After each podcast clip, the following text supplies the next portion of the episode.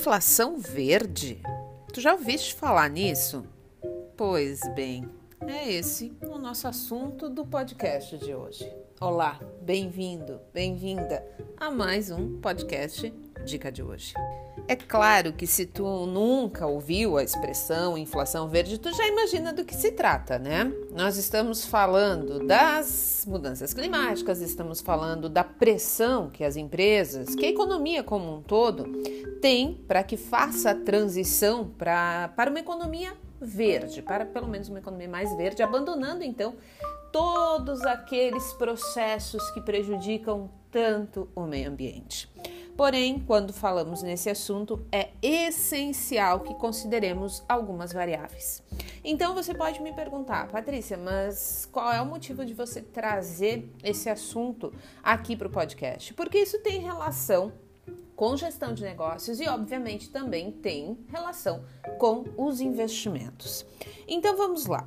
Saiu no jornal Valor Econômico, na verdade é uma reportagem que foi divulgada lá nos Estados Unidos num jornal né, de finanças, que falava exatamente sobre quais são essas variáveis que é preciso que se preste muita atenção nesse processo de transição e que a falta de atenção a essas variáveis gera então isso que eles chamam de inflação verde. Então, as mudanças climáticas, a pressão para a transição para uma economia mais verde, tudo fica mais caro e menos provável se torna o esforço para atingir o objetivo de limitar os piores efeitos do aquecimento global. Isso é o que diz a primeira parte dessa reportagem. Tá, mas espera isso, não faz muito sentido para mim, mas tem que ter esforço. Se não houver esforço, como é que tu vai mudar alguma coisa? Mas vejam bem que aqui a gente fala sobre a pressão para a transição para uma economia mais verde. Então, essa pressão ela precisa ser analisada com muito cuidado. E por que esse cuidado? Porque você acaba trazendo para a empresa e para as economias também, obviamente, uma pressão nos custos desses materiais, ou seja, os materiais da transição. Então você não sai simplesmente de uma economia que usa petróleo e de repente no mês seguinte você não usa mais petróleo. Você precisa construir toda uma matriz de produção que esteja então de acordo com essa nova necessidade de produção, etc, etc, etc. Só que para você fazer isso você precisa ter os meios.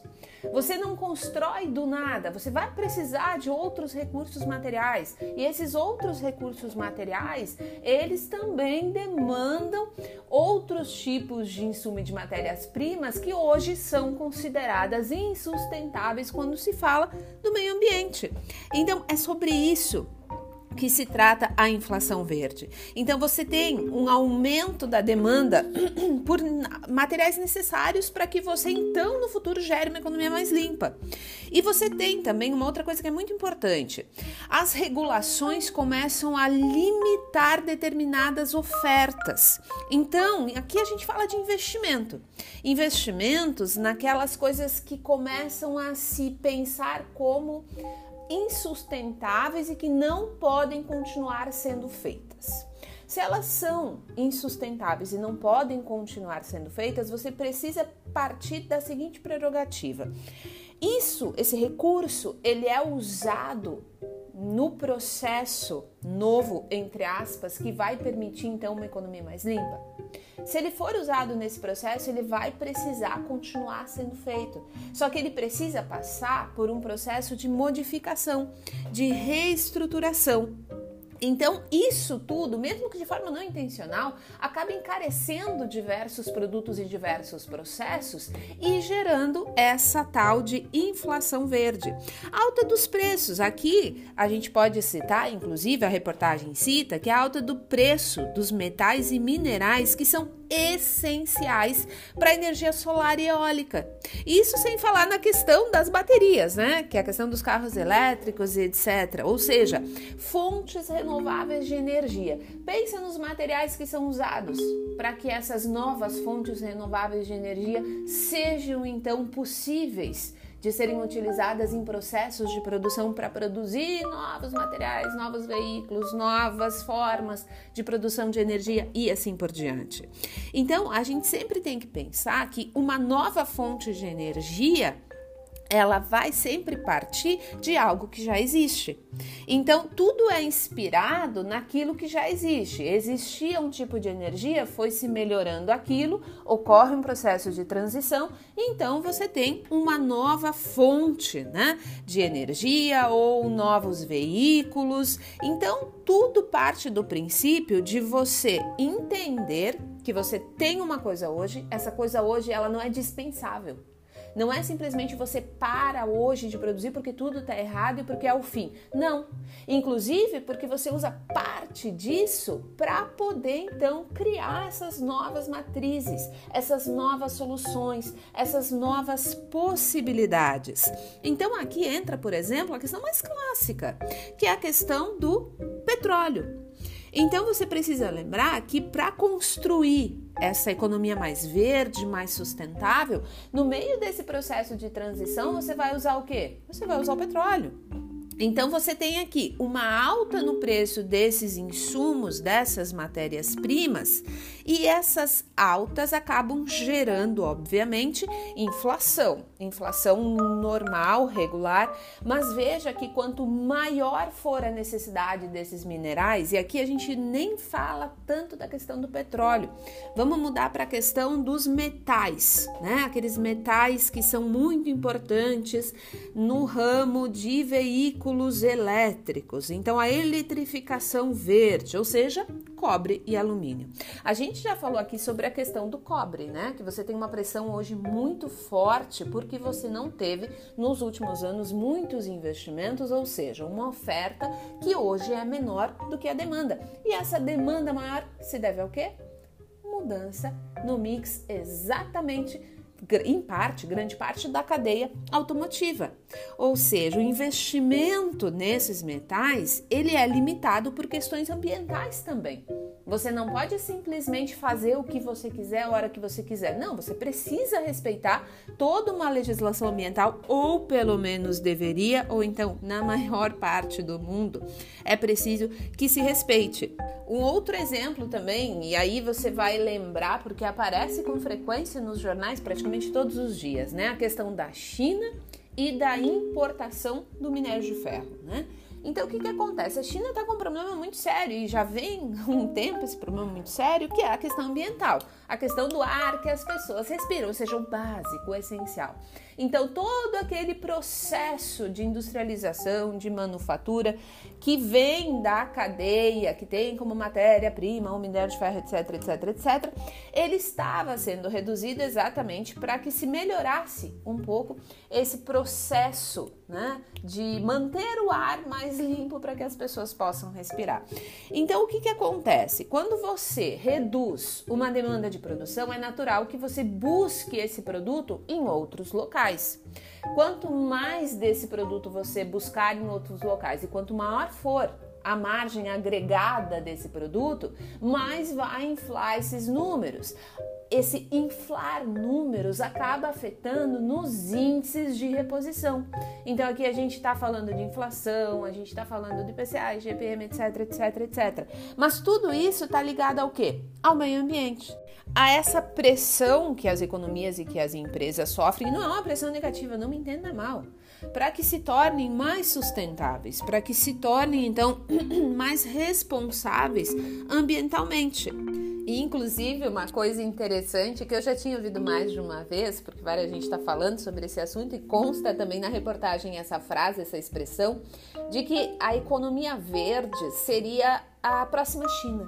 Né? Ou seja, fazendo referência ao fato de que a maior parte das nossas exportações acaba indo para a China. Obviamente, considerando o fato de que a maior parte nas nossas exportações está voltada também para lá ao agronegócio, né? Então, isso é muito importante que seja dito. Não que não exista exportação de produtos manufaturados, mas a representatividade ela é bem menor.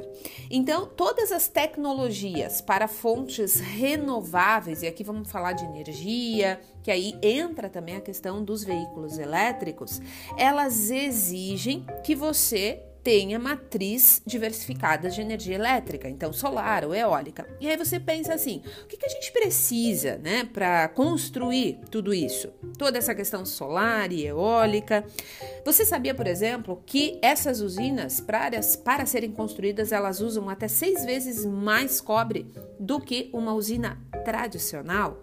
E aí você lembra do que a gente falou sobre o cobre antes. Então é uma questão de pressão de oferta, uma demanda mais alta, porque você no futuro quer ter uma economia mais sustentável. Só que nesse período de transição você vai precisar então de todos esses processos que, em tese, hoje ainda são muito prejudiciais ao meio ambiente, que são expostos a de, por isso são expostos a várias regulações para que poluam o menos possível. Mas esse fator de pressão nos preços, aumento da demanda, uma oferta mais restrita, causa essa chamada inflação verde. Quando os custos para esses projetos eles ficam maiores. Então a gente precisa levar em consideração essa variável e lembrar que por mais que a gente queira um mundo mais sustentável, empresas mais uh, comprometidas, né, com uma economia sustentável, a gente não vai sair disso para aquilo em um mês. E os custos no início para esses investimentos, essas mudanças, eles geralmente são maiores e eles causam sim esses fenômenos de inflação mais alta. Então, a regulação, entre aspas, verde, ela estimula muito a demanda e ela acaba restringindo a oferta. Então, é sobre isso que se trata a inflação verde.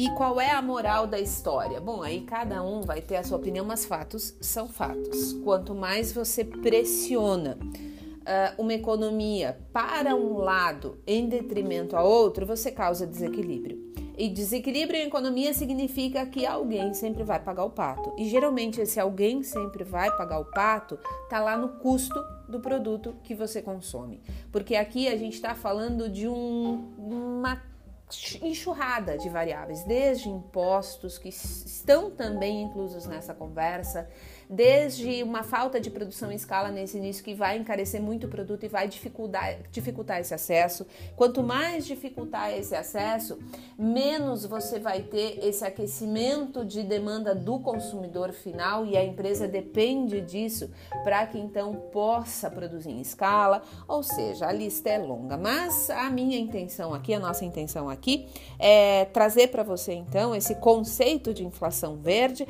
para que você lembre que nas empresas empresas onde você investe, a empresa onde você trabalha, a empresa que você gerencia, ela precisa, obviamente, sempre fazer as coisas de acordo com um planejamento.